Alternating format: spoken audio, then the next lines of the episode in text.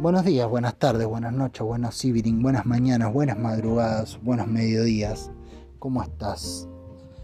Bienvenido, bienvenida, bienvenida a los audios de WhatsApp, el podcast este que, eh, si no me equivoco, hoy es el programa o el capítulo 40, eh, capítulo número 40 de este año, de la temporada 2, porque se divide por temporada según este programa en el que en el que edito el podcast. Eh, así que estaríamos en el capítulo 40 de la segunda temporada.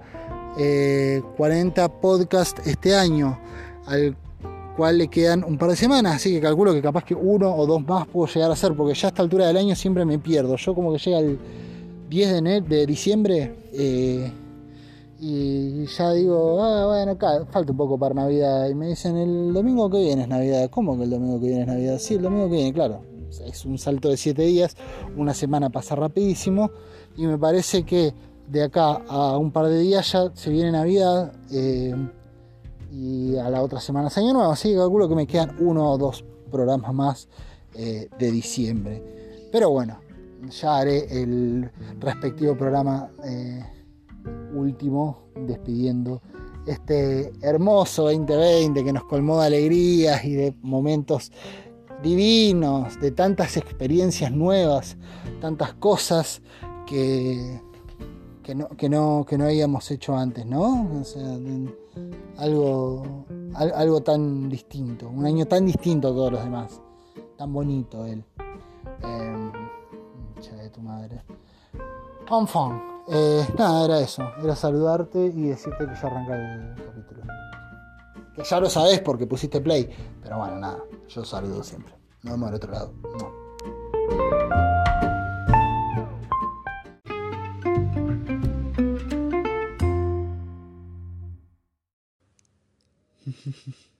estaba, estaba viendo los, los, portales de noticias y en una de esas me metí en Fobae y ponían un título que era muy gracioso, a mí me causó mucha gracia, que es que en Hollywood eh, registran el peor número anual de venta de taquillas en 40 años. Eh, y, listo, ¿no? No leí la nota, la verdad no me interesa tampoco. O sea, si hay algo que me tiene sin cuidado, son muchas cosas y entre esas tantas cosas está esto. Eh, siempre, si hay algo que me chupa un huevo, es cuánto. Bueno, sí, te chupa un huevo eso y muchas cosas más. En general, cuando se dice eso, parece que es lo único que te chupa un huevo en el mundo. La verdad que no, me chupa un montón de cosas. Un huevo en el mundo, entre esas están los números de Hollywood. También me chupa un huevo cuál es la raíz cuadrada de 52, eh, por ejemplo. Eh, o me chupa un huevo saber cuántas escaleras hay en Uganda en este momento en funcionamiento. No, no, no, no, no, no me interesa. Eh, quiero decir, hay un montón de datos al pedo en la vida. Siempre digo estas cosas porque en general soy, viste que yo soy medio anti eh, de, la, de, las exageraciones. Me, me, me molestan bastante. No te digo que sea un desexagerado intergaláctico, pero me rompen las bolas, me parece que nos lleva a un lugar de mierda. Eh, dicho eso, soy una persona bastante exagerada yo. Así que digamos que la, la intención de cambio muere con mi actitud. en el momento que la gente ve cómo actúo, eh, deja de prestarle atención al discurso que acabo de pronunciar. Porque sí, las personas queremos en general coherencia en nuestros interlocutores.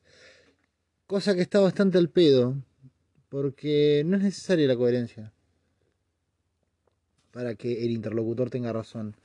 Hablaba un poco de eso la semana pasada, en el podcast que hice la semana pasada. De esto, de que no... No hace falta que seas coherente o que, o que tu interlocutor eh, sea intachable para que lo que te haya dicho eh, sea lógico, verosímil, qué sé yo. Me puedo decir, ay, bueno, eh, no sé, agarras a Marx y decís, o a Buda y decís, eh, pero boludo, Buda pasó sus últimos cinco años de vida en un shopping, tomando merca en el baño y yendo a jugar a Sacoa. ¿Qué me decís? Comía todos los días McDonald's, Buda. ¿Por qué te crees que estaba así? y bueno, sí, está bien. O sea, capaz que Buda era un incoherente, capaz que le pintó decir eso, pero también a la vez le pintó decir lo otro. Eh, y no tiene nada que ver una cosa con la otra. Está la idea de que uno supone que el que tira la idea es el más interesado en defenderla. Pero no necesariamente así. A veces uno tira una idea porque se le ocurrió, le pareció buena, la militó. Y llega un punto de no retorno en el que tenés que seguir sosteniendo lo mismo. Porque. Porque ya está, ya lo dijiste. Y, ahora te toca vivir así, ¿viste? Te toca vivir como dijiste que había que vivir. ¿Qué es una boludez? Porque a veces uno no tiene un montón de medios para, para cumplir con eso. No solo me refiero a los medios eh, económicos. Vamos a decir, sí, es muy fácil ser comunista. Si No, no me refiero a eso.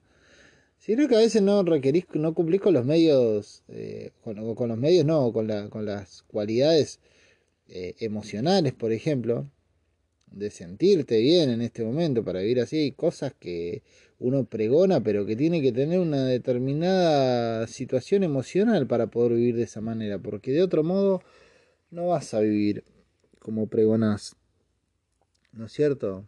Eh, por ejemplo, las personas que eh, enseñan, bueno, un ejemplo fácil, esas personas que dicen, no, porque vos desealo y vos tenés que vibrar con lo que sí, si estás medianamente bien, si estás deprimido, no vas a vibrar un choto.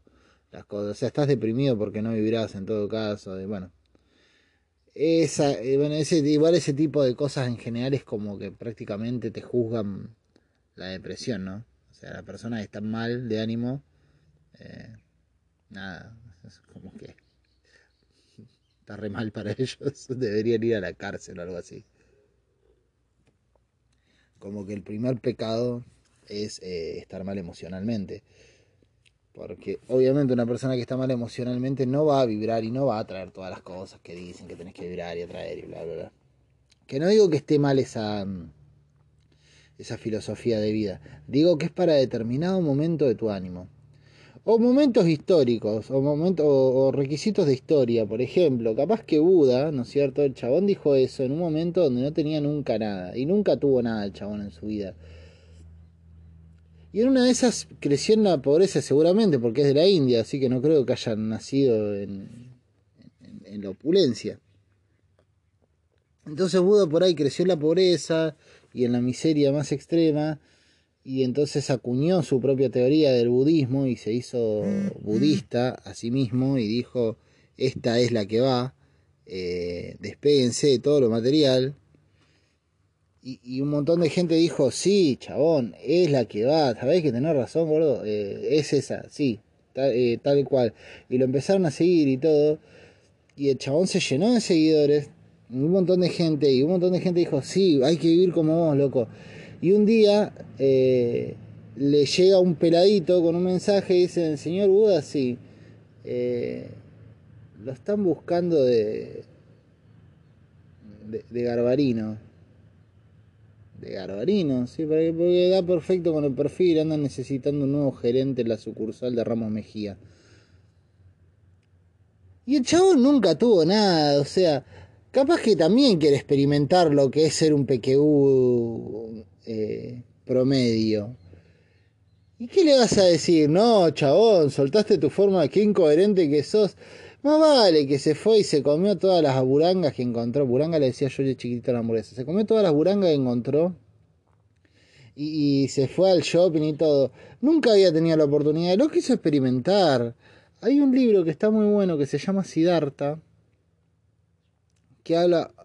No habla específicamente de esto. Habla de, del autoconocimiento y un montón de cosas. Y que Siddhartha trataba de de encontrar, no sé si, no sé si quería encontrar la paz o el ser perfecto, una cosa así. Eh, la cuestión es que va, en un momento lo encuentra a Buda, que en el libro se llama Gotama, pero creo que cumple la misma función. Y uno de los que iba con él se queda con Gotama y después en el momento va para otro lado y conoce a otra persona y así, ¿viste? Y en un momento, ¿viste? El chabón haciendo un viaje espiritual que yo conoce una una prostituta en una ciudad y le encanta, le parece hermosa, no puede creer, o sea, como que se descubre la picha en Gotama, eh, eh, Siddhartha, ahí, ¿no? De repente es la primera eh, aparición de deseo sexual que encontramos en él en el libro, así que calculo que como que de repente sintió un cosquilleo y dijo, ¿qué es eso? Siempre estuvo ahí. Yo pensaba que solo servía para expeler orina. Eh, y entonces, no sabía qué hacer, va, habla con, con, la mujer esta, le pregunta, quiero estar con vos. Y ella dice, te tenés que poner si querés estar conmigo. Porque todos estos giles también quieren estar conmigo y tienen con qué. Entonces le dice, oh, no, no tengo un mango. Bueno, cuando tengas plata, vení. Y entonces empieza todo un camino, él, que no lo voy a poner a detallar, un poco que aplica tipo Karate Kid, que en Karate Kid viste que Daniel San tiene que cortar queso y aplica alguna regla del karate para hacerlo. Bueno, un poco hace eso Siddhartha en el libro, como que aplica las reglas de, de su meditación eh, para. para cosa. Para. Para. para. ay para, para, para alcanzar su objetivo, que es acostarse con esta mina. Eh, y entre las cosas que aplica, bueno, se empieza a hacer negocios. Empieza a hacer negocios, empieza a hacer negocios y se convierte en un empresario rico. Eh, se cuenta con esta mina y de repente empieza a tener una relación con la flaca, hasta... Bueno, no, no es spoilearte el libro, porque la verdad que no, no va por ese lado el libro, o sea, no es oh, la sorpresa del libro. Porque es otro el, objetivo del libro. El objetivo del libro no es que, que diga, ay, mirá, ¿qué pasó acá? Al final el asesino era Rahat Majidi. No, va para otro lugar. El libro trata de hablar de otro tipo de cosas. Más de lo que es el autodescubrimiento, el autoconocimiento, el, el crecimiento espiritual y demás, ¿no es cierto?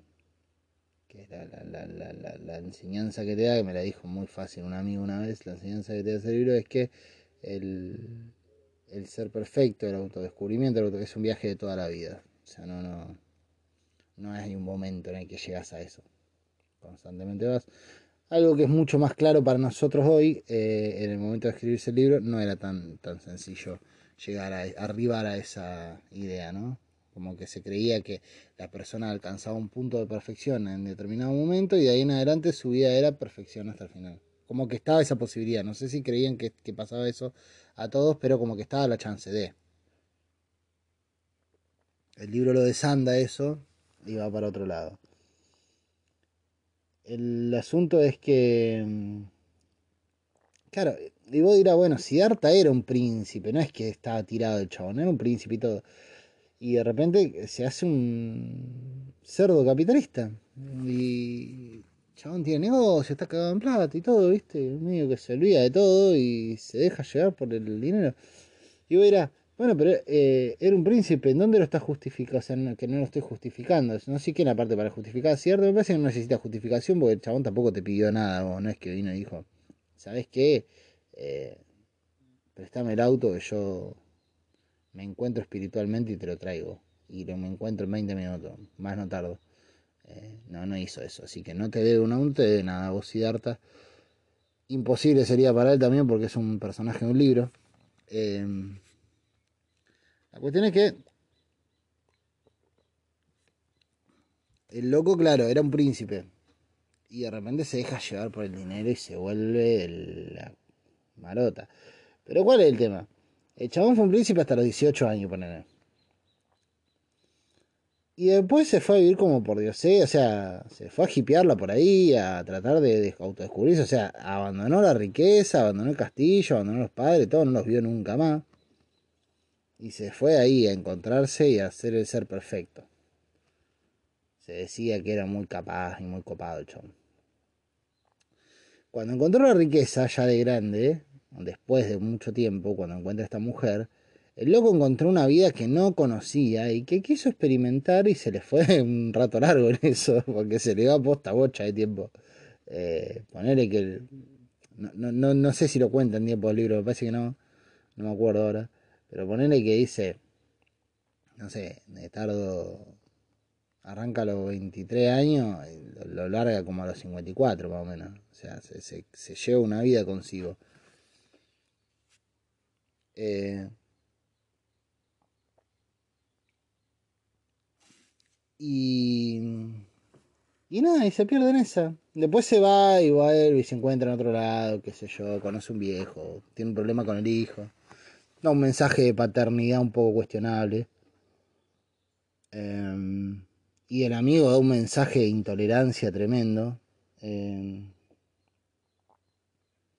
pero bueno, eh, enmarcado en otro tipo de cosas, está bueno lo que dice no sé, no te quiero contar nada porque capaz que lo querés leer y esto sí, parece que te lo cuento como que medio, ah, ya te lo llevo con la cosa medio.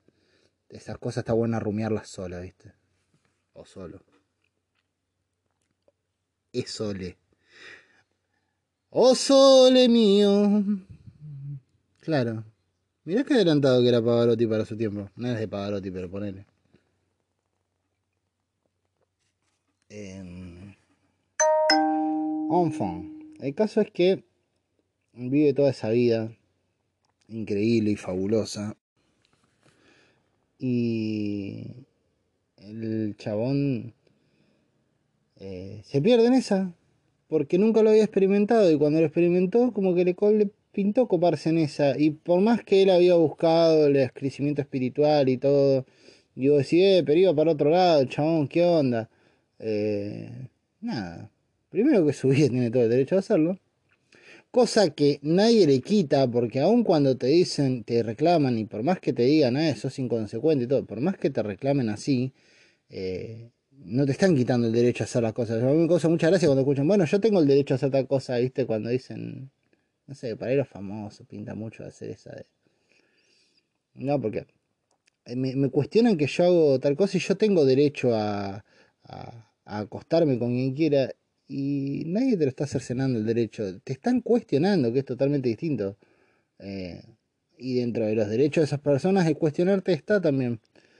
Eh, porque no, no sé, no, entiendo de, dónde viene esa idea de eh, si yo digo que tengo derecho a tal cosa, ya está, automáticamente gané la discusión y.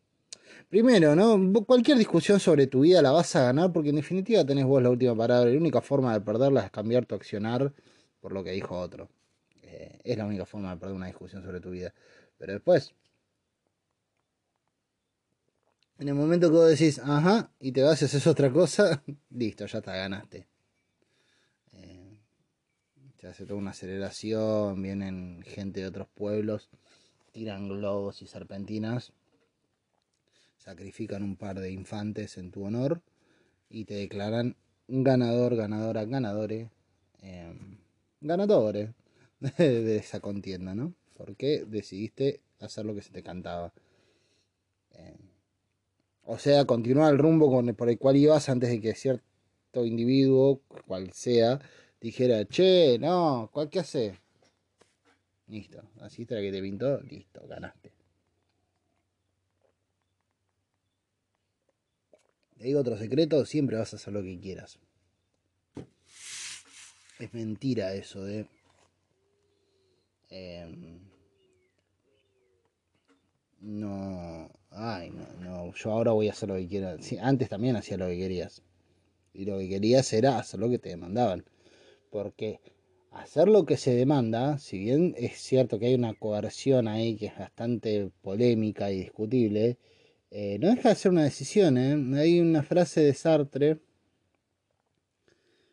que va totalmente eh, en contradicción decir una frase, hay una frase de Sartre, es lo más anti-yo que puede haber, pero hay una frase de Sartre que dice, em, o por lo menos así se lo escuché decir a José Pablo Feynman, si hay reclamos que vayan hacia él, no hacia mí, ¿eh? si alguien me dice, no, no dice eso Sartre, yo lo escuché en filosofía aquí ahora, el programa decía José Pablo Feynman, y es el modo en que me instruí de filosofía, no es que leía Sartre yo Si dije alguna vez que leía Sartre, porque soy capaz de haberlo hecho, eh, nada, mentira. En realidad vi a José Pablo Feynman en su programa que era muy entretenido. A mí me gustaba mucho, me, me gustaba escuchar ese programa. Aprendí muchísimas cosas con eso. Eh, y Sartre decía que es el propio esclavo que, en, o según José Pablo Feynman, Sartre dijo que es el propio esclavo el que eh, en su condición libre y o sea con su total o sea es el, esclavo el que decide que no da más ¿no es cierto? Eh, ahora que lo pienso no sé bien qué quiso me parece que quiere decir como que el esclavo se muere porque quiere. Suena eso un poco. Me parece que no está tan bien dicho. Me parece que lo que quiere decir Sartre es que hasta los esclavos deciden eh, vivir eh, como esclavos y no otra cosa. Tienen tal vez la lección que le dan es medio chota, ¿no? O sea, ¿es esto o te morís? Y bueno, dale, da, pásame, pásame el, el mameluco. Es lógico, o sea, es una edición inducida muy, muy chota que anula ciertas libertades. Y vos decís, eh, bueno, qué sé yo, eh, es injusto, y sí, es injusto, obvio que es injusto. Pero ahí está la posibilidad de ir hacia otro, hacia otro lugar, ¿no es cierto? La muerte, el peor de los lugares posibles, pero va, podés ir hacia ahí y decir, no, chupame un huevo, hacete el té solo. Eh, vos prepara tu propio, tu propio té. Yo eh, no voy acá con el verdugo que, me está esperando. Y salís corriendo y por ahí te van a cagar a tiros. Cosa que nunca entendí en ninguna película, en ninguna cosa. Yo no. Em, cuando los llevan al desierto, ¿no? Y esto es algo que no entendí. Y si me pasa, eh, y por favor me pasa con alguno de ustedes, recuérdemelo si me lo olvido. Yo estoy. Tuve un problema con la mafia, me agarraron me agarra un chabón de la mafia, me ata de manos, me lleva al desierto. En el medio del desierto el chabón me apunta con una pistola y me tira la pala y me dice, tomá, cava tu propia tumba. ¿Te vas a poner a cavar? Posta. la voz, hermano. O sea, encima que me vas a matar te tengo que hacer laburo. Y vos me vas a decir, eh, eh, bueno, pero por ahí lo hacen para ganar tiempo, que se les ocurre algo. Nunca en la vida se les ocurre nada. Nunca en la vida se les ocurre nada. Y si es medio boludo el que te va a matar, cabe la posibilidad de que vos le digas, mira, yo no la voy a acabar. Y es re aburrido acabar solo. Yo te charlo mientras la acabás, vos hacés la tumba, yo te espero acá, charlamos un rato, de paso me distiendo un cacho de que me mates y eh, después si me matas y me tiras y ya solamente te queda enterrarme, pero no tuviste que pasar este rato enorme solo con un muerto ahí encima, con un cadáver, o sea, todo es lo que queremos. Pues aparte es esa, eso es una forrada, porque nadie quiere pasar mucho rato con un cadáver al lado. Nadie, ni el más mafioso de los mafiosos, asesinos, nadie quiere pasar mucho tiempo con un cadáver al lado.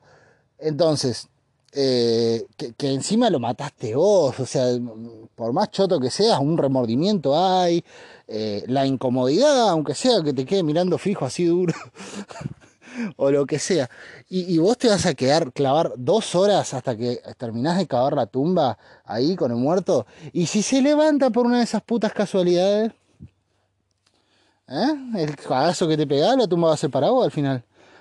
Ponele que le, disparaste mal, mirá, mirá esto. Le disparaste en el desierto y le disparaste mal y te ponés a cavar la tumba. ¿No es cierto? Lo tenés que cavar porque en algún momento lo tenés que enterrar porque corres el riesgo de ser encontrado. O sea, se lo morfan los cuervos, pero la ropa queda, que quedas con el riesgo de ser encontrado. Entonces, eh, ponele que vos te pones a cavar. Cavás, cavás, cavás. Pero le disparaste mal en realidad, ¿viste? Y el chabón cayó y se hizo medio dormido, porque ese riesgo está.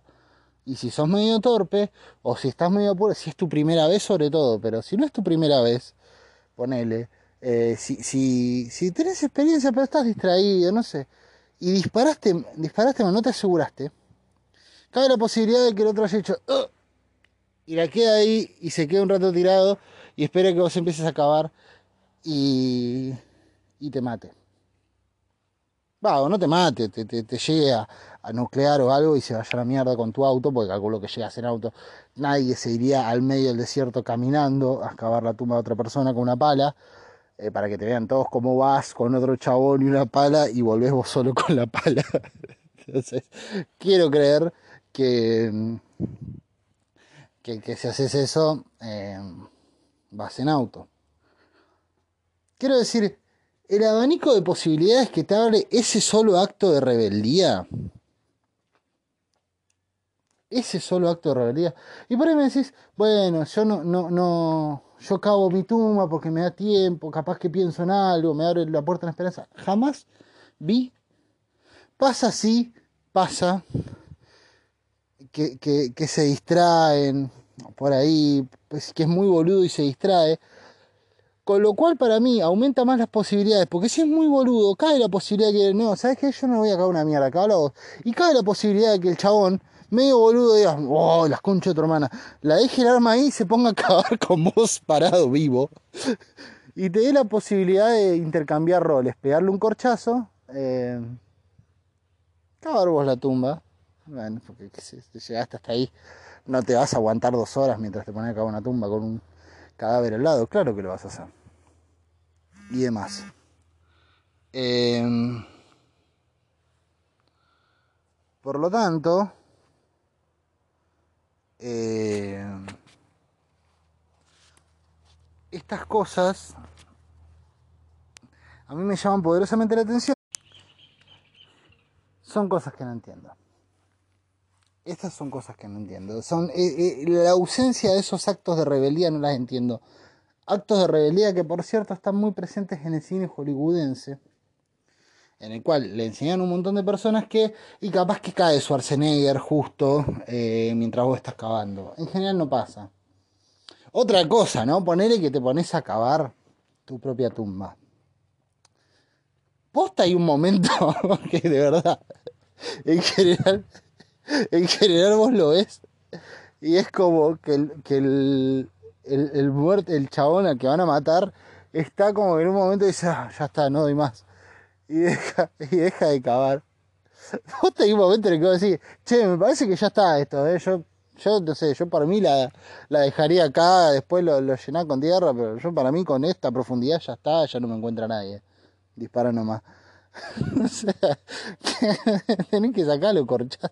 Me tenés que al, al, al, a lo garrotazo me tenés que sacar la pala. Si empiezo acá, o sea, si me decidí a acabar y digo, listo, voy a acabar hasta que me muera, yo llego a Japón, boludo. O sea, ni en pedo me voy a parar a decir, che, yo acá creo que estábamos, ¿eh? 3 metros 20, ¿eh? Es una buena profundidad. Te pasás 5 días conmigo. Ahí, meta a darle. Primero, eso. Y segundo, no voy a darle las paladas a la tierra. O sea, yo le saco como con una cuchara. Quiero decir, hay tan poca. tan poca inventiva a la hora de prolongar la vida por esta gente. ¿No es cierto? Esos pequeños actos de rebeldía que a veces pueden traer aparejadas la oportunidad de la vida, porque vos decís, bueno, todo esto que te dije, ¿no? Si vos te revelás así primero, lo de, no se esperaba que vos digas, no, no cabo nada. El chabón está con una pistola, te está por matar, cree que tiene todo el control. De repente le decís, no, ¿sabes qué? Hace la bola, tu madre. Yo, mira, mira cómo tengo. Acabo de ir a la manicura. Eh, no. Iba para una fiesta de 15. Si llego a salvarme esto, ni en pedo voy a ir con callo en las manos. Perdóname. Mi hija se merece lo mejor. Y te quedas ahí. Le tiras la pala, toma, hacete cargo Lo descolocás. O sea, me imagino que la persona que tiene el arma se queda un cacho como, ¿qué hago ahora? ¿Lo mato? Eh, te dije, por más que grites, ya está, no va a arrancar, es como, es como cualquier cosa a la que le grites, o sea, cualquier individuo o cualquier persona, o cualquier lo que sea a lo que le grites, eh, eh, no, no, no, va a arrancar porque le grites. Listo, no le grito. ¿Qué hago? ¿Cabo yo? Ahora, después, ¿qué hago? En ese momento se te presenta la oportunidad de la sobrevivencia, de, sobrevivir. de la supervivencia, iba a decir de la sobrevivencia de supervivir, eh, haciendo el acto de dislexia más grande conocido por el 2020. Todo eso te lo abre esa rebeldía. La rebeldía es la que te da la posibilidad de, de cambiar lo que estaba predestinado. Entonces cuando hablan y dicen, no, porque es rebelde, estos son rebeldes, y bla, bla, bla, y contra qué y yo me rebelo. Hay un capítulo de Los Simpsons muy gracioso en el que en el que Lisa de repente le dicen que su destino es ser ama de casa y el de Bart es ser policía, ¿no? O sea, su, su, su oficio futuro. Les hacen una prueba a los chicos y le dicen a Lisa, mira, vos estás para ser ama de casa. Entonces la chabona le pega como el orto eso. Porque dice, mira, yo ni pedo, o sea, yo, yo quiero ser... Eh, quiero hacer otra cosa, quiero hacer música, quiero ser eh, doctor o cualquier cosa, pero no, no, me encierres en una casa. No quiero eso para mi vida. dice, no, sos mujer blanca, tenés que ser ama de casa. Entonces se pone mal Lisa y entra en un periodo de rebeldía porque dice, ya está, todo me chupa un huevo. Entonces en un momento, la profesora le, se le acerca y le dice, no sé qué mierda, empieza, le hace una pregunta y Lisa contesta bardeando. Y le hace otra cosa y Lisa contesta bardeando. Y en un momento la profesora se le acerca y le dice, ah, sí, sos rebelde, ¿contra qué te rebelas? Y Lisa la mira y dice, ¿qué ofrece? Genial esa respuesta. Me encanta esa respuesta. O sea, ¿contra qué te contra lo que venga? Pero me voy a rebelar. Soy rebelde. Y me vas a decir, sin causa, no, con causa, porque es la rebeldía, como te digo, la que abre las oportunidades siempre fue la rebeldía la que abre las oportunidades. Incluso rebelarse contra uno mismo abre oportunidades. Eh, rebelarte contra quien siempre fuiste, rebelarte contra lo que siempre ofreciste, contra lo que siempre creíste de vos mismo. Esa rebeldía es la que te da la chance de abrir una nueva ventana por la cual puedes pasar y empezar a eh, conocer nuevos caminos. Entonces, cuando, según Feynman, según José Pablo Feynman, Sartre dice que es el propio esclavo, eh, el que calculo yo que lo que habrá querido decir es el, propio esclavo, el que decide ser esclavo, es esto, es el loco no abre la ventana por no rebelarse. La rebeldía a las, a, las circunstancias, la rebeldía a lo, a lo, establecido, la rebeldía a nosotros mismos, eh, revelarse como una negación de lo que estaba preestablecido. Eso es la rebeldía, en, otras palabras, no estoy diciendo nada nuevo. Eh, negarnos a eh, seguir con lo que estaba preestablecido, incluso por nosotros mismos, es la mayor garantía que tenemos de ahondar en nuevas oportunidades, en nuevos caminos. ¿Verdad? Eso es lo que pasa con los esclavos. Por lo tanto, eh, como te digo, siempre vas a ser la que te pinte. Porque si es el propio esclavo el que decide eh, que es esclavo, siendo que nadie quiere ser esclavo, pero es el propio esclavo el que decide ser esclavo, porque es el propio esclavo el que niega la rebeldía, cada vez que vos hagas algo, va a ser lo que vos querés hacer no lo que deberías hacer. Y vos me vas a decir, eh, bueno, pero no puedo, y no puedo, eh, es, e, es una forma de, lo, de continuar con lo preestablecido. Pero no puedo dejar a mi familia y a mis hijos tirados a irme a, a ver a, a Boca, a Tucumán. Eh, no deberías, no está bien. Pero poder podés. no hay nada que te lo impida. O, incluso si hay algo que te lo impida, podés hacer el camino del intento. No puedo tomar la casa rosada con un tramontina. Y no, probablemente no puedas, fácticamente. Pero nada te impide hacer el intento. La rebeldía podría estar. ¿Siempre es aconsejable ir hacia ese camino? Y no, la verdad que no, porque no siempre estás en el desierto con un tipo apuntándote la cabeza y diciéndote, cae tu propia tumba. Y diciendo, sí, ¿sabes qué? Creo que lo mejor antes de morir es la actividad física. Eh, no, Entonces, no siempre es tan claro el camino de la rebeldía, cuando sí, cuando no. Muchas veces escuchas cosas como, y bueno, sí, te cansé, me cansé de todo, se cansó de todo, qué sé yo, y, y se puso a hacer algo nuevo. Y a veces se revelan en el momento menos indicado, porque se cansó de todo y quiso hacer algo nuevo, quiso dar un vuelco a su vida, es nada, dejó a, los hijos y a la esposa eh, tapados en deuda y demás.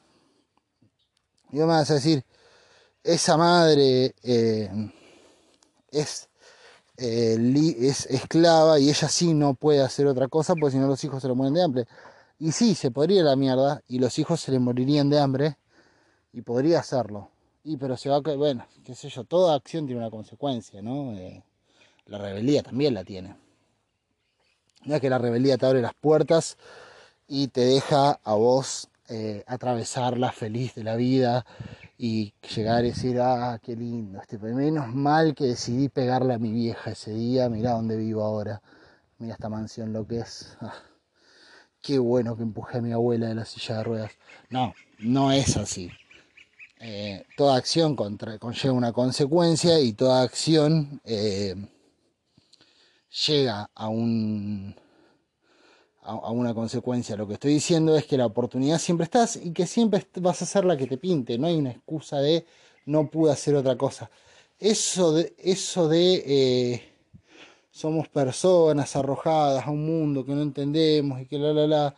Eh, para mí corre hasta ahí, o sea. Los límites estos eh, existen hasta ahí.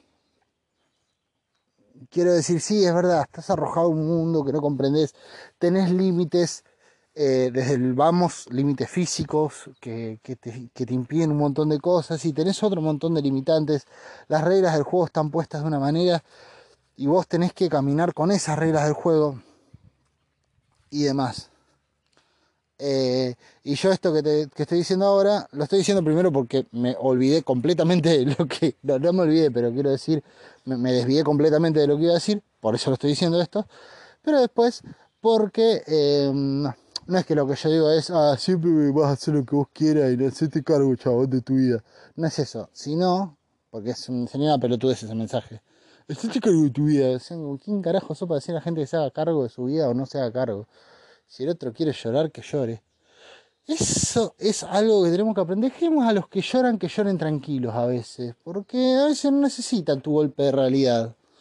Eh, la mayoría de las veces no lo precisan. La mayoría de las veces, y mucha, no sé si toda la gente que llora, pero mucha de la gente que llora, eh, o una parte por lo menos, vamos a ser más ecuánimes, una parte de la gente que llora, eh, lo hace porque necesita largar nomás, ¿viste? Y capaz que no necesitan que vos vengas y bueno, loco, eh, no puedo andar llorando. Deja que berrinche un rato, que se saque la mufa. Y capaz que después se pare y sigue. Ya si lo ves que está hace cinco meses así, bueno, sí, paré de decir, che, me parece que está haciendo larga. Pero mm, hasta ese entonces me parece que las primeras veces, cuando muchas veces me he encontrado yo mismo en esta situación, de estar berrincheando, estar enojado y mal por algo que me acaba de pasar y era hablar con alguien que me diga, bueno, pero vos pensás que, sí, boludo, tengo ganas de hacer berrincha ahora, no tengo ganas de que me digas tal o cual cosa. Boludo, boluda, eh, no estoy con el ánimo de que me diga, como esa gente que te pone en perspectiva, ¿no? Pues bueno, boludo, eh, te vienen con estas cosas, oye, con estos problemas y eh, yo conozco una persona que nació sin brazos y ahora tiene que laburar de taxista. Y bueno, sí, seguramente tiene un poco más de problema para meter quinta S de lo que tengo yo, que se me acaba de caer una oportunidad de trabajo. Muy probablemente. No, poner en perspectiva los problemas de, ay, no, porque este es medio una forrada, ¿viste? Porque si te pones en perspectiva, siempre hay alguien que está más choto que vos y como que te impide. En algún momento todos necesitamos ese berrinche. Lo que está bueno es cortarla y aprender cuándo decir y aprender a decirle a quien tengamos que decirle, aprender a decir y a decirle a quien tengamos que decirle, che, hasta acá, yo te diría que lo vayas dejando porque si no, eh, nada, te vas a te vas a colgar demasiado en esas, te va a hacer costumbre. Y no estaba bueno. Y sé por qué te lo digo, porque yo me colgué en esa, se me hizo costumbre y no está bueno. Eh, pero mm, una cosa es eso y otra cosa es que ni bien te llegan y empiecen con esa, ¿viste? Boludo, a ver, Marcos nació sin cabeza. Eh, ese tiene problema. Bueno, sí, está bien, boludo. Lo lamento por Marco. Déjame hacer un poco de puchero ahora. De tirarme al piso, patalear, llorar, gritar y decir que todo lo malo que puede pasarle a alguien en la vida me acaba de pasar a mí. Porque es una forma de lidiar con eso. Ya después lidiaré de otro modo. Pero está buena esa primera reacción a veces, ¿viste? Dejarla ser un toque.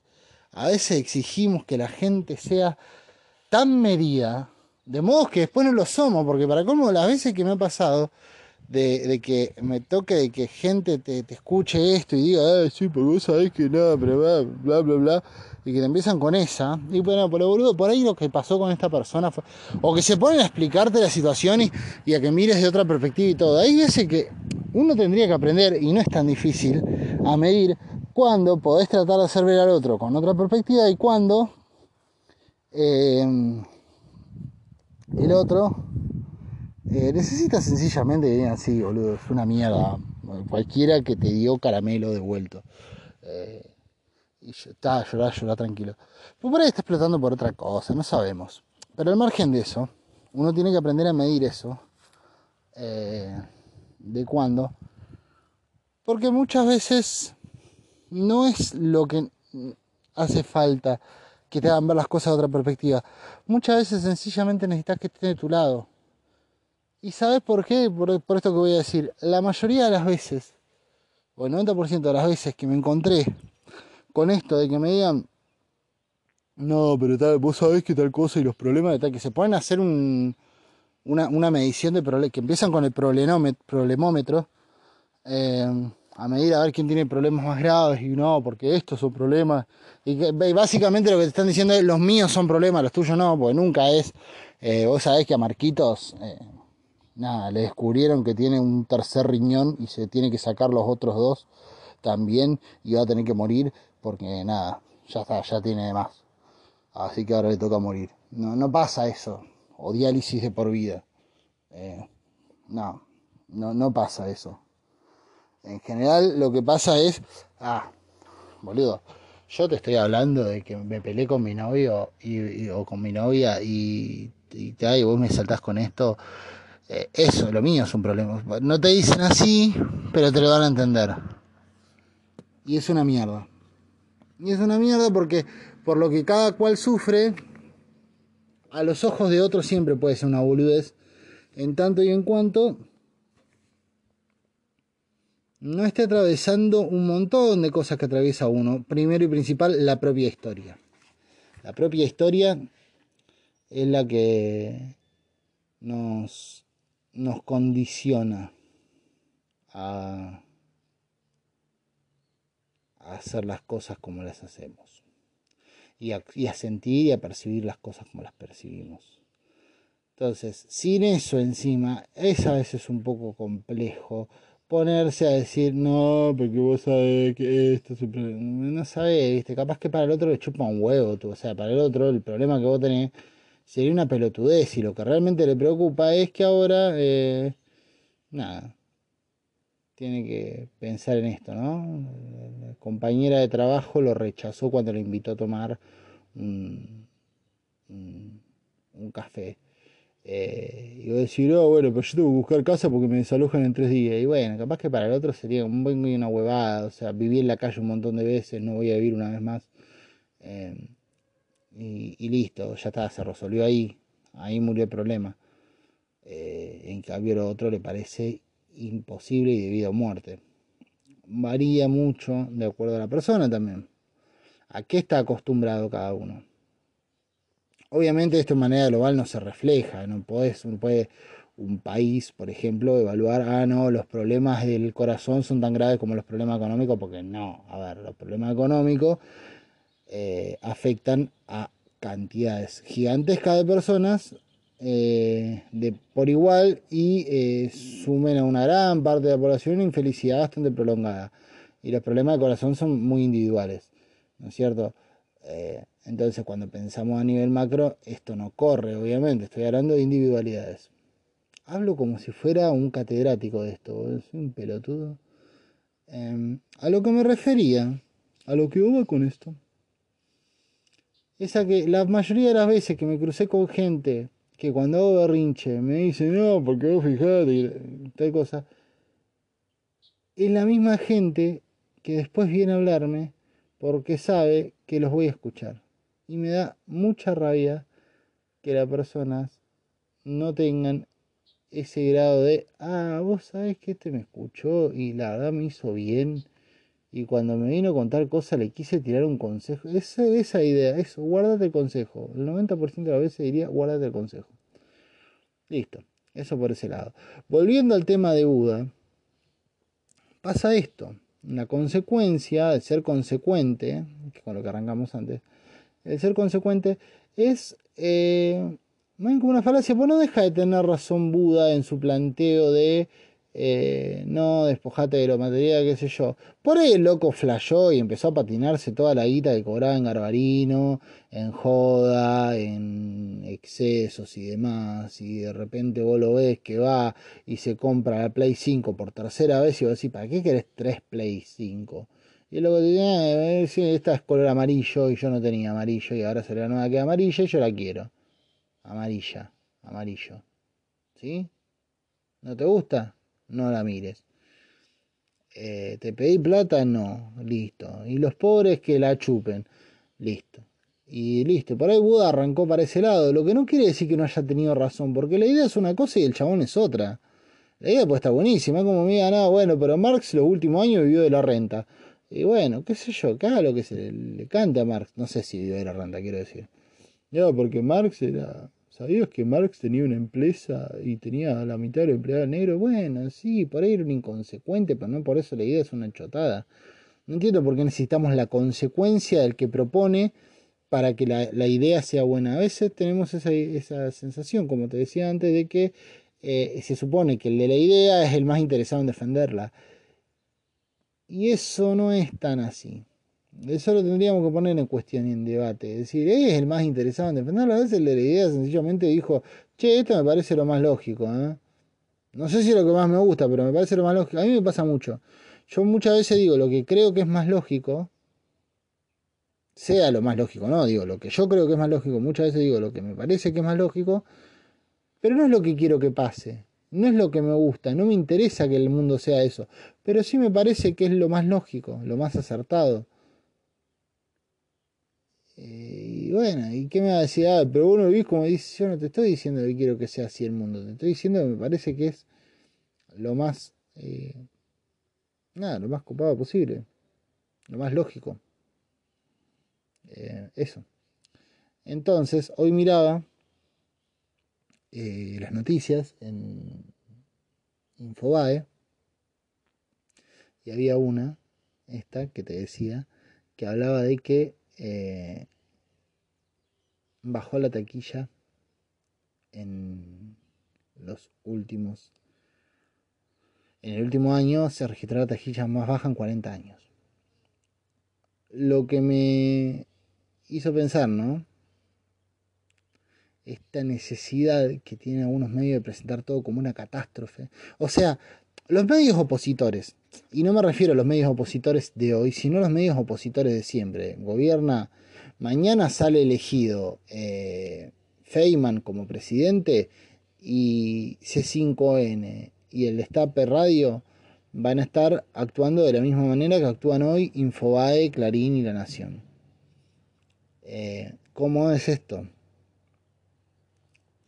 Esta, esta forma, esta búsqueda constante de meter al lector o al oyente o al espectador eh, en una constante sensación de estar atravesando el peor momento de la historia. Entonces, todo lo que pueda reforzar eso, bienvenido sea. Y cualquier cosa que mitigue esa sensación, se la omite. Porque el encabezado y el título no decía por la pandemia se registró el eh, peor número de venta de taquillas anuales en 40 años. No pasó eso. No decía eso, decía se registró en 2000, se registró el peor número de ventas en Hollywood.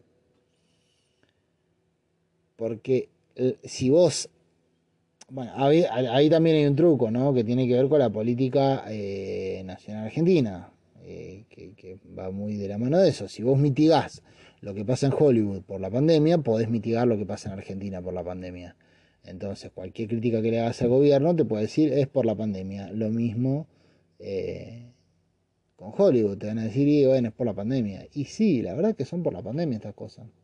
Yo no entiendo a la gente que dice, no, porque este, eh, este año y, al final que vinieron... No entiendo al kirchnerista que prometió asado, siempre lo voy a decir. No entiendo al kirchnerista que prometió asado, porque me parece un pelotudo. No entiendo un poco más, pero no tanto el que se lo creyó. Entiendo un poco más porque ahí es muy, es muy variado el componente ese. Digo, el kirchnerista que prometió asado en general, el pendejo de universidad que es un pelotudo, que dice, eh, yo voy a decir esto porque Macri gato, y no se da cuenta de que está diciendo algo y está jugando con la ilusión de, de todo un pueblo, porque en general los pueblos decidimos creerle. a fin de cuentas decimos son todo lo mismo, es toda una mierda, decimos todo eso, pero a fin de cuentas decidimos creerle a nuestros gobernantes y decidimos decir, eh, sí, qué sé yo, sí, tenés razón, boludo. Vos decís, sí, dale. Y yo te juro que en un momento, cuando Macri dijo, la inflación es lo más fácil de bajar, yo en un momento pensé, ¿este va a aplicar una receta neoliberal de la concha de la lora? Pero por ahí trabaja la inflación, ¿eh? En un momento, digo, tanto lo dice, o sea, tan seguro está, y capaz que lo hace, qué sé yo. ¿Viste? Y digo, ¿va a ser una mierda esto? Y sí, el país va a ir a la mierda, porque estos tipos son unos forros. Pero en una de esas hacer una ventanita para comprar dólares un tiempo. Y después cuando se vayan tener un colchoncito, qué sé yo, viste, la pensaste, esperanzaza que pueda pasar algo eh, que más o menos te dar una ventana para ir a algún lado. Eh, porque en definitiva las terminás creyendo. De algún modo siempre le terminás eh, creyendo algo. Eso de no, yo no lo quiero más. Es mentira. Cuando llegas a votar algo de todo el discurso siempre repetís. Por lo tanto, el kirchnerista pelotudo que, que, prometió asado, si bien eso no me lo creí, nunca, me pareció una negligencia total, eh, porque no me lo creí porque lo hizo Alberto, es, no, salió Alberto a decir, eh, ahora conmigo la ladera llena, lo dijeron los, los, los, los cumpas, los, militantes. Eh, ese loco, yo me parece un, un descerebrado en el sentido de flaco cuenta lo que está diciendo? Esto es un pueblo que está pendiente de lo que dice tu gente, de lo que dice Alberto y de lo que decís vos también. A ver, si militar es porque crees que lo que estás haciendo tiene una relevancia. A ver, si te va a autodefinir como cuatro de copa, lo que yo diga no importa, y no milita, hermano, porque estás diciendo que no sos capaz de cambiar nada y que lo que vos digas y hagas no importa. Entonces, sí, lo que vos digas y hagas importa y tiene influencia y tiene injerencia la gente al punto de que mucha gente hoy está desencantada por un país que le prometieron que iba a llegar, que no llegó, porque era imposible que llegara. No podía llegar ese país. Ni, ni habiendo una eh, pandemia positiva del amor iba a llegar. Así la pandemia hubiese sido el amor, los buenos sentimientos, no hubiese llegado a esa Argentina. Si hubiese habido una pandemia de dólares solamente en la Argentina, no llegaba a esa Argentina porque estamos hasta la, estamos hasta la cajeta estamos hasta el, hasta el orto eh, desde hace mucho. Y con Macri nos fuimos del orto al esófago. O sea, se metió tanto adentro la situación argentina que es muy difícil de, palearla. Entonces, el, el que prometió asado no es más que un pelotudo y un forro. O las dos cosas juntas, a una o la otra. Eh, entonces, no entiendo a la persona al, chabón que dijo eso. Ahora, mucha gente cuya opinión más o menos respeto y forma de pensar más o menos respeto, está con un desencanto de la realidad. Que yo digo, posta, boludo. Posta estás tan desencantado y posta decís, eh, no, pero loco, mirá cuánto está el pan ahora. Sí, obvio, es una mierda. Pero en general lo siento desencantado en el sentido de no criticando por donde se hay que criticar, ¿viste? Porque el que dice, no, bueno, pandemia, pandemia, que ya está, la pandemia mitiga todo. Y está el que toma todo como si hubiese arrancado el país desde cero, ¿no? O sea, como si... Bueno, este es el primer año de Argentina, muchachos. Que tampoco. Porque no es que Argentina arrancó con Alberto. Argentina venía de antes. No arrancó con Macri tampoco. Tampoco arrancó con Cristina, no arrancó con Néstor, no arrancó con Dualde, no arrancó hace un montón y desde ese entonces viene tropezando. Entonces, es un país que viene con mucho, muchas, muchas cosas encima. Desde el vamos. A todo eso hay que sumar una situación extraordinaria, extraordinarísima. Por lo cual, Argentina era un cóctel de la muerte ya. No necesitaba. ¿Qué le critico a Alberto yo? Y ciertas decisiones. Y yo al chabón le critico que, hermano, podrías repartir un poco menos a los empresarios y repartir un poco más a la gente. Podrías cagarte un poco más en los empresarios y cagarte un poco menos en la gente que precisa el IFE.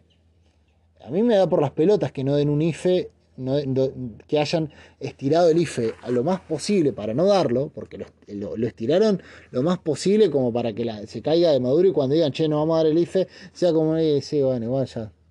Sea, porque fue eso más o menos, lo que pasó con el cuarto IFE. Eh, lo estiraron, lo estiraron y ya cuando llegamos, eh, sí, qué sé, ya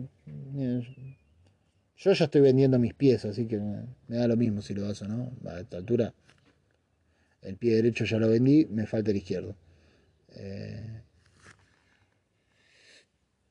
es eso, ¿viste? Eh, eso sí se lo critico, porque fue como, bueno, ante esta situación tu reacción fue protejamos a los empresarios, al empresariado, y bueno, que la gente aguante. Y es una mierda eso, es una mierda. Ahora, que la macroeconomía, que la inflación, que todo esto, me parece lo más lógico del mundo lo que le pasa a este país. No porque yo crea que está re bien como están gobernando, sino porque no me imagino uno que, haya, que hubiera venido y que haya dicho, no hay más inflación, tranquilos. No de un modo coherente, porque yo esta gente medianamente coherente la, entiendo. yo de un Macri sí me esperaba que pudiera terminar con la inflación, porque yo lo, lo lo intuía capaz de pedir un préstamo eh, a cambio de nuestros primogénitos eh, para parear la inflación un año. Yo creía que Macri era capaz de eso. Medio a lo Menem, hacer una, menemada, me, lo imaginaba capaz.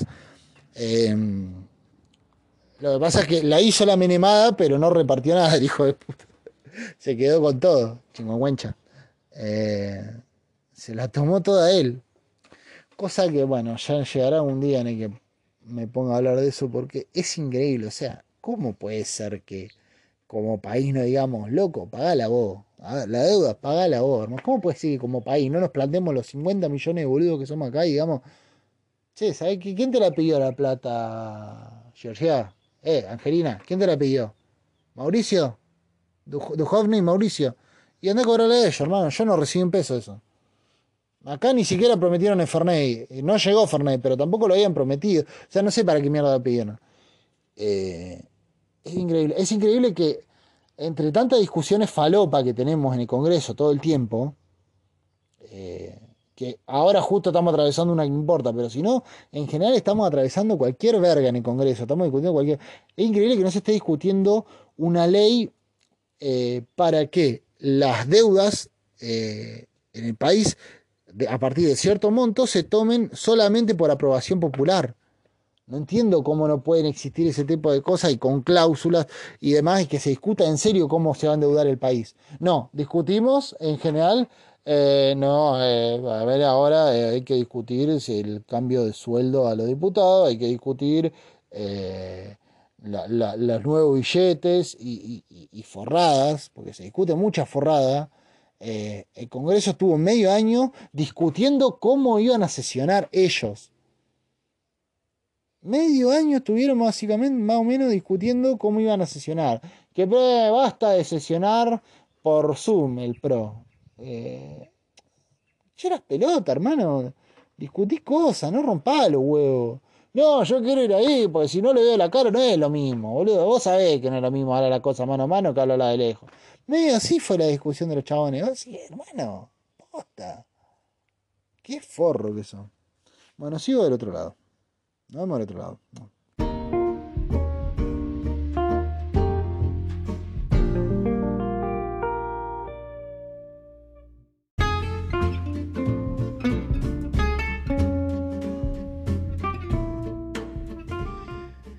Ese es mi tema con la deuda externa. En realidad me jode mucho la alegría por pagar que tenemos.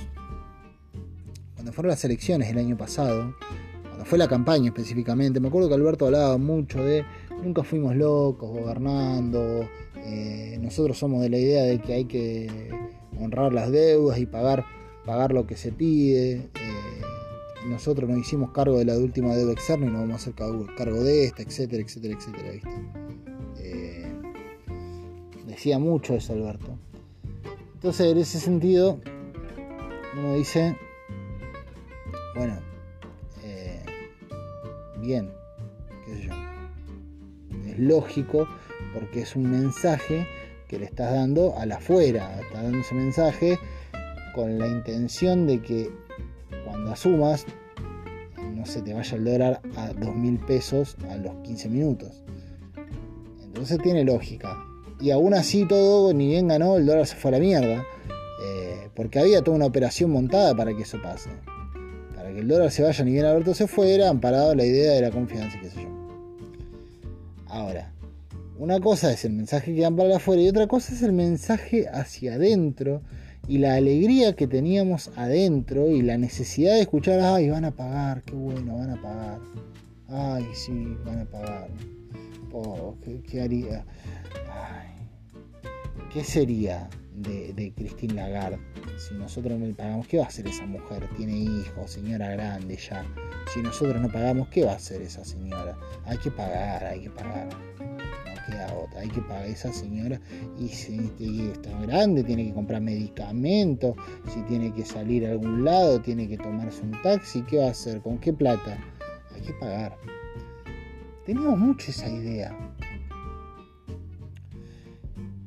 una alegría de que íbamos a pagar. Cuando yo lo que hubiese querido es que Alberto hubiese asumido el gobierno y hubiese dicho, ¿sabes qué? Anda a cobrarle a tu vieja ahora. ¿Quién te pidió la plata? ¿Mauricio? ¿Dujovne? Bueno, anda a cobrarle a ellos. Y yo soy partidario de que Argentina diga, ¿saben qué? Se van todos a la mierda se cortó el chorro, muchachos. Yo no le pago un mango más a nadie. Me quieren, hagan lo que se les cante. A partir de ahora vivimos con lo que tenemos. Producimos 10, vivimos con 10. Producimos 50, vivimos con 50. Pero yo no le bajo un mango más a nadie. ¿Qué te debo? ¿Qué? Anda, no sé, anda a cobrar sobre el FMI. Listo, a la mierda. Y punto. ¿Por qué? Porque Argentina en general usa una parte gigante de su PBI para tirarla para afuera, para honrar las deudas. Que no pedimos, porque yo no la pedí la deuda, vos no la pediste. No es que cuando Macri pidió la deuda estábamos todos parados mirando a la Argentina y diciendo, ah, che, ¿sabes que deberíamos arreglar el cielo raso y terminar de revocar un poco? Yo terminaría de revocar y haría el frente de Argentina. ¿Qué te parece? Sí, ¿está de acuerdo? Sí. Y, pide, vamos a ver si nos dan un crédito. Dale, dale. Lo mandamos a Mauro. ¿Por qué no te fijas si nos dan un crédito? Así terminamos de revocar, hacemos el frente, el cielo raso se nos está goteando. ¿Qué te parece? Bueno, dale, fue Mauro. Entonces, cuando llegamos, y llega el día de cobrar y Mauro se fue a la mierda, y, pero ¿quién lo mandó? ¿Vos lo mandaste? Sí, bueno, cagá, es, tu culpa, ahora tenés que pagar, pero es fue tu responsabilidad, fue tu decisión. La verdad, ninguno de nosotros estaba diciendo eso. Siempre que nos dicen vamos a pedir plata, los argentinos instintivamente nos echamos para atrás y decimos, no. Siempre, siempre de lo siempre pasa eso. Entonces, ninguno de nosotros estaba esperando que vengan a imponernos una deuda. Cuando el chabón dijo, quiero pedir una deuda, creo que la reacción natural de la mayoría de la población, hasta, hasta la intervención de los medios, fue no, loco, No, a ver, acabo de pagar la zapatilla, recién termino de pagar el freezer y me querés poner otra deuda, ni en pedo, no. No, cero. Basta, no. Pero que hizo el loco fue y pidió una deuda. Sin que nosotros quisiéramos. Para hacer lo que se le cantó la chota a él, porque no es que dijo, ¿saben qué muchachos? Yo voy a pedir esta deuda y, a, y, ¿qué le parece? Yo voy ahora, pido crédito, y, qué le parece si nos comemos un asadito? Todos nos lo merecemos, un lindo asadito, una pizza, tiramos un par de verduras para los veganos. ¿Qué les parece si hacemos? ¿Les parece? ¿Sí? Y todos dijimos, bueno, ya, si te vas a endeudar por lo menos. Nada, nada. Y, de eso no vimos un mango, no cayó nunca ahí a Edu, ¿sabes? Esto es lo tuyo que toca. Tomá, hacelo, que lo disfrute papi, ¿eh? La vida es una sola, vivila. No pasó tampoco. Entonces, me fue tan ajeno, a mí, a vos, a todos nosotros, nos fue tan ajeno el proceso de endeudamiento último de la Argentina. Ni hablar para los pibes que vengan. ¿Qué culpa tiene Valentino, que están haciendo el año que viene, el 21 de, marzo, van a ser un tal Valentino? ¿Qué culpa tiene el chabón de que un pelotudo se le haya ocurrido decir, Ah, vos sabés que me parece que. ¿Qué te parece? ¿Cómo estamos? Eh, bueno, ¿pedimos? Dale, dale, llama. Hola Cristina, ¿cómo estás? Eh, ¿Qué culpa tiene el chabón de que haya pasado eso? Ninguna. Eh, entonces, entonces, entonces, entonces, entonces, siendo que ninguno tiene la culpa de lo que acontece, de lo que sucede, siendo que nadie lo pidió, siendo que nadie lo quería, siendo que nadie la vio esa guita, no entiendo por qué no tenemos que hacer cargo. No entiendo por qué me tengo que hacer cargo de algo que no quería, no pedí, yo, no la vi, esa plata, no me pasó ni por el costado, nada, nada, nada, nada, nada. No entiendo por qué me... Porque vos lo votaste. No, ¿sabes que no lo voté? Y he aquí que yo digo lo siguiente, dos puntos. Dos cosas. La primera, una ley en el Congreso, que tendría que votarse, de toma de deuda, en la cual se establezca que solamente la deuda se puede tomar bajo una aprobación por eh, plebiscito. O sea, un plebiscito donde la ciudadanía vote si está de acuerdo con tomar deuda deuda que se tome bajo puntos especificados, o sea, se va a tener que hacer toda una campaña de utilización de la deuda, se va a utilizar para estos puntos, la ciudadanía tiene que conocer cuáles son esos puntos. Deuda que el organismo que te preste la guita sepa que si el que, el que si pidiera guita, que si el que pidiera guita no hace lo que dijo que iba a hacer, no te van a pagar una chota, hermano, porque está en la cláusula argentina, como país funciona así, porque si no, cada boludo que viene decide por los 50 millones que somos. Y si bien es así la democracia, por eso me parece que medio sanata, nunca me pareció la, octava maravilla la democracia, eh, digo que cada boludo que venga tenga ese poder de determinación, no, entonces, vos vas a prestar plata, bueno, Argentina se rige bajo estas normas, si vos no pedís plata, si vos no, si el que te pidió la plata no hace lo que dijo que iba a hacer, vos no le vas a cobrar al país, le vas a cobrar al que te la pidió y a todos los avales que tenga él para pedírtela. O sea que va a necesitar el aval de determinada cantidad de empresas que lo hagan eh, capaz de responder en el caso de que no cumpla con lo que prometió. No se pide nunca más guita en Argentina. Nunca más se pide guita al pedo, por lo menos. Eso sería ya desde el vamos un golazo. En segunda instancia, eso no se va a hacer, creo yo. Creo que sería lo ideal que sea, habría que pormenorizarlo y demás, pero creo que sería lo ideal que se haga en este país ese tipo de ley. El presidente Juan Garbois, Grabois, ponerle, quiere pedir deuda. Bueno, Juan Grabois tiene que conseguir el aval de tantos empresarios que lo respalden a él. ¿Por qué? Porque en el caso de que incumpla con lo que va a dejar detallado en el documento de pedido de, deuda, eh, en el caso de que incumpla con lo que dice ese documento, va a tener que responder él por la deuda, no el pueblo argentino, porque el pueblo argentino tiene la culpa de que el chabón sea un sorete. O sea, el pueblo argentino lo votó con las mejores intenciones. El chabón sanateó, bueno, que se haga cargo él.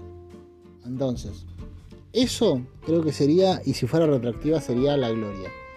Eh, pero no se puede porque ya no pidieron los avales. Ahora, eso sería para mí un proyecto de ley en el que estaría las 24 horas del día así en el Congreso viendo cómo se aprueba. Me encantaría que pasemos por ese debate. Se terminaría buena parte de los problemas en Argentina. No sé si buena parte de los problemas en Argentina, pero creo que allá habría una herramienta que si no sería, que si no hace para que sea bien utilizada, no tomaría nadie. Y está buenísimo, porque es una herramienta que nos ha hecho mucho daño como país. Entonces, eh, eso por un lado. Por otro lado, yo soy partidario de que eh, vivamos con lo que tenemos. No le, no le demos un peso a nadie, listo, ¿qué te debo? 100, listo, cobráselo a tu vieja. Eh, a que te pidió. No sé. Vivamos con lo que tenemos ¿Por qué? Porque buena parte de nuestro PBI, una parte gigante de nuestro PBI se va en pagar deuda. Y eh, vemos cómo piloteamos con las carencias. O sea, si nosotros no pagáramos la deuda, no tendríamos toda esa carencia, porque toda esa parte del PBI podría ir a nuestra gente. Pero bueno, qué sé yo. ¿A quién le importan las matemáticas, no? Alfon, y el caso este, de los medios opositores.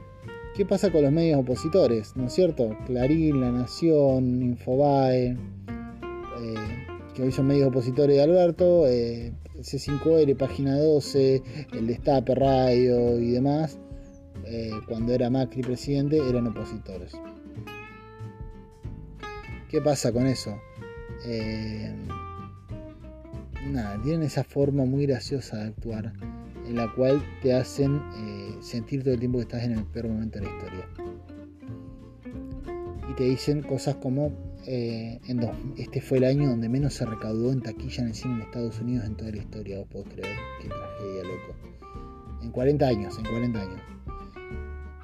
Lo que para mí sería dentro de todo una buena noticia, porque si no es este el peor año de taquilla, donde la gente estaba encerrada en su casa voluntariamente, Tal vez no tanto en California, en, o en Hollywood, Hollywood en California, ¿no? Sí.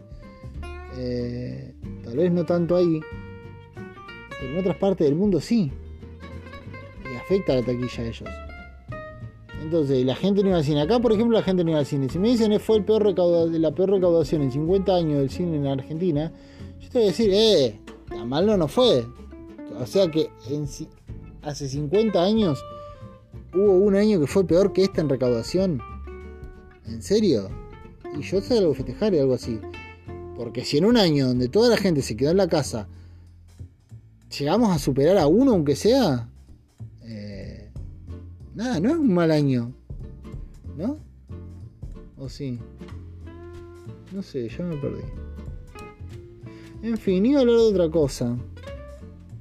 Pero me colgué hablando de esto iba a hablar de, una. el otro día.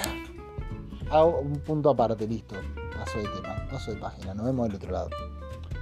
El otro día estaba en, en internet mirando videos y encontré uno de un loco que anda con leones.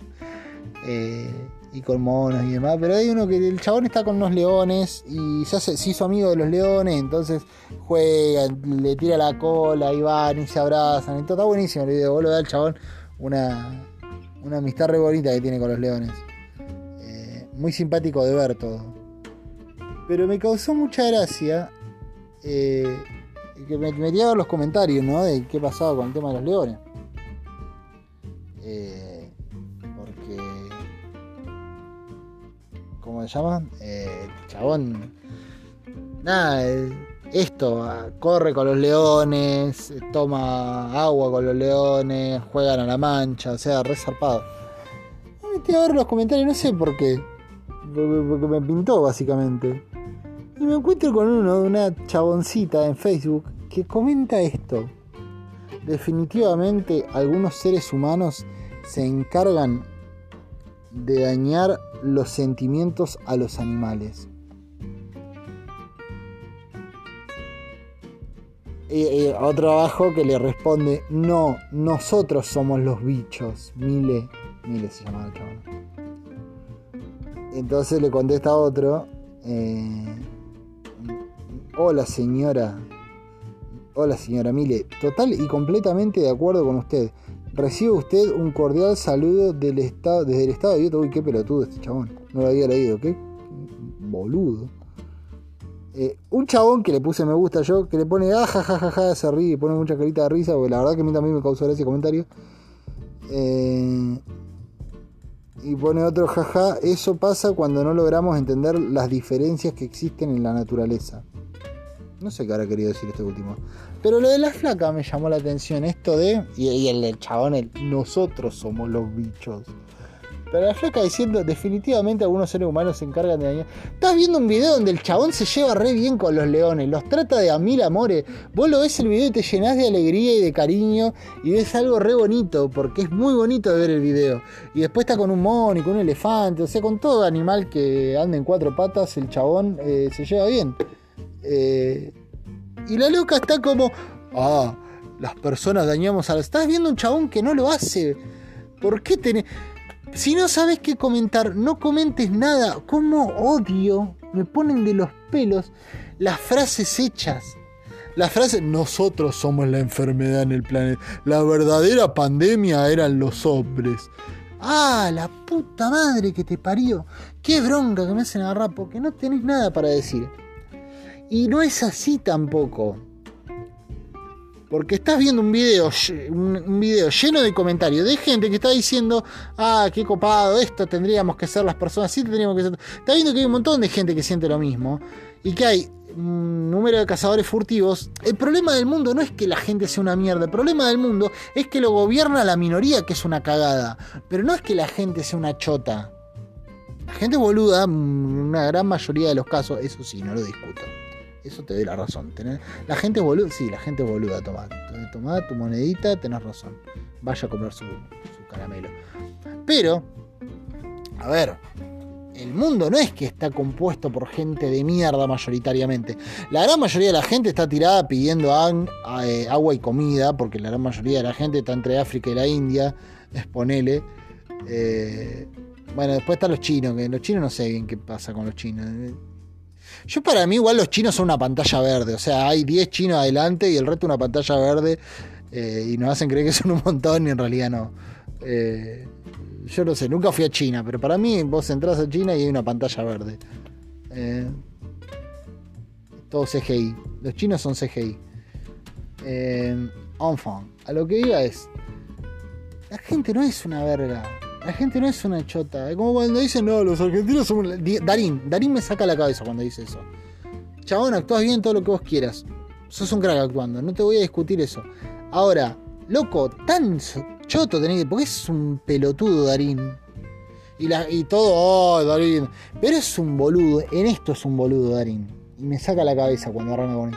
Porque la Argentina es un país tan grandioso, pero los argentinos, los argentinos tenemos que aprender a que bla, bla, bla, bla. Empieza con todo. Y los argentinos somos una mierda. Los argentinos no somos Este país está así por los argentinos. El problema de Argentina son los argentinos. No, loco. El problema de Argentina, como el problema del país y del planeta y del continente, y el continente está sobre el planeta, sí, para mí sí. Eh, el problema de mi ciudad, el problema de mi provincia, de mi país, de mi continente y del puto planeta en el que vivo es que lo gobierna una minoría que es una verga. Ese es el problema. Y la mayoría nos desorganizamos porque esa minoría, obviamente al ser una minoría, está más organizada y logra establecer las reglas de, un modo mucho más eh, complejo para que nos perdamos. Pero el problema claramente no es que somos todos una mierda. No es que los humanos deberíamos extinguirnos. Ay, cuando saltan con esa, por Dios, ¿por qué no arranca vos y te pega un corchazo y te deja romper las pelotas? Eh, dale ejemplo. en esos casos sí pido coherencia. Ahí sí me interesa que seas coherente y si querés que nos distingamos, arranca vos, hermano. Yo te sigo al toque, dale. Vos pegate un tiro que ahí voy. La concha de tu hermana, flaco, porque no es que somos todos una mierda. Estás rodeado, tus amigos son gente que vos valorás y querés que es piola. Estamos comprados, hostigados, eh, tenemos un mundo que nos está jugando totalmente en contra, tenemos un montón de gente que pone las reglas a su favor y hace que nosotros eh, estemos corriendo atrás constantemente de la mandioca. Me volví internacional, ahora hablo en en, en panameño. Eh, no, pero quiero decir, eh, estamos corriendo atrás de la zanahoria constantemente y, encontrando teorías y no, porque acá lo que pasa es que los progresistas quieren venir para que las personas seamos todos homosexuales, putos, y de repente así el mundo no va, se va a extinguir y ellos van a tener poder. Tenemos ese tipo de idioteces, como esas teorías falopa que crecen y crecen y crecen, porque resulta que hace muchos años todos los gorriones tomaron forma humana y están tratando de apoderarse del planeta y la forma que encontraron fue a través del Che Guevara. Entonces vienen todos los boludos, viste que el Che era un gorrión, el Che un gorrión y los gorriones nos quieren gobernar. Eso lo tenemos, ni hablar, porque tenemos el juego empiojado, nos empiojaron el tablero. Eso está clarísimo. Con esas reglas contamos. Ahora, no es que seamos unos mersa y unos chotos nosotros. Vivimos en un mundo que es así. Pero merece la pena pelear por, el, por, mejorar nosotros como especie. No es que no merezca la pena. Estamos en un mundo que está empiojado, el agua está enturbiada, metieron una rama al barro y empezaron a revolver. Obvio que el agua a la vez oscura eh, y no entendés una mierda y no ves que hay en el fondo. Eso pasa porque está hecho a propósito.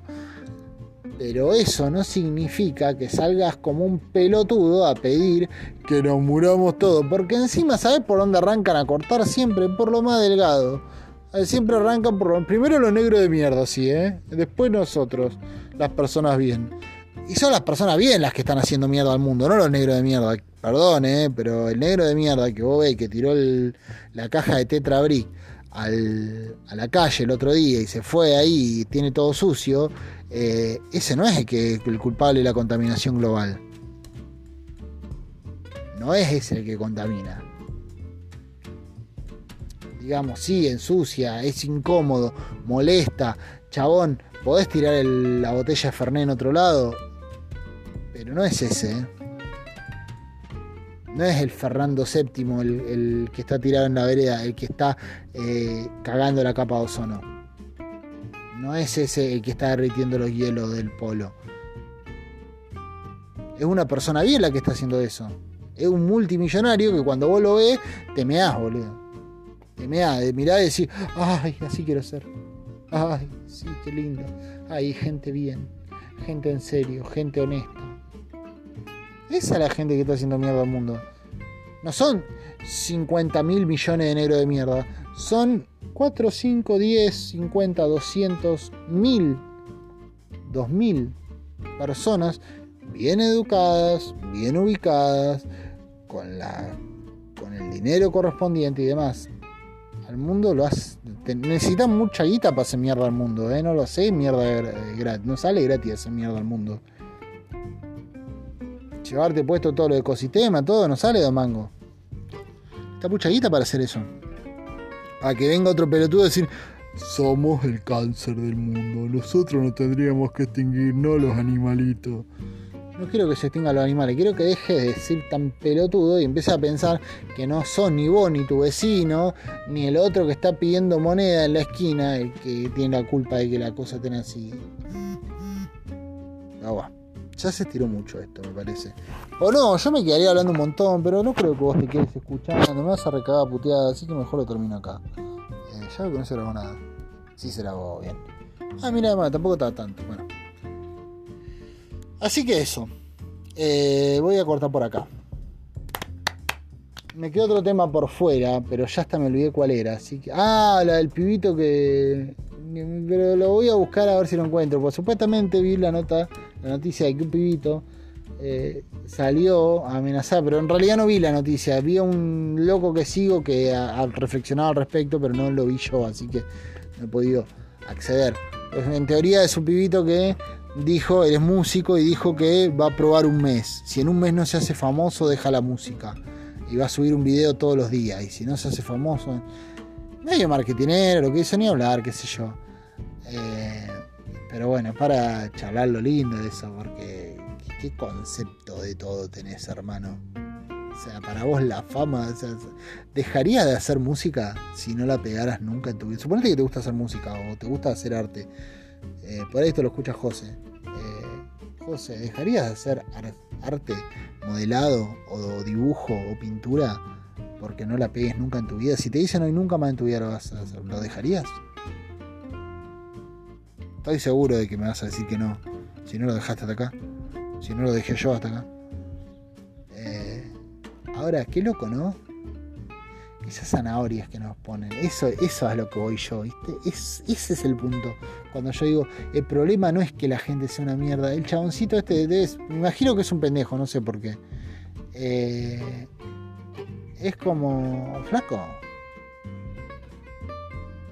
Es una zanahoria la fama, boludo. Es una cosa que te hacen ahí y te ponen para que vos creas que...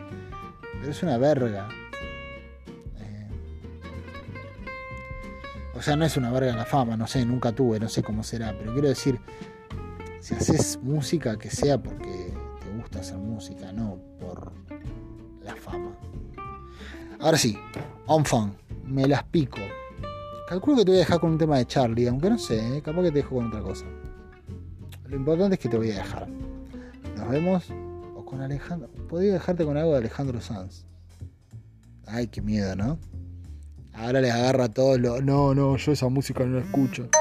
Eh, entonces, no, no, no. Alejandro San, no, no. Ah, ah, habiendo Spinetta, Alejandro, no. Ay, no, no. Estando Cerati, habiendo Charlie, que no me pongan Alejandro San ni a Talía. Pelotudo.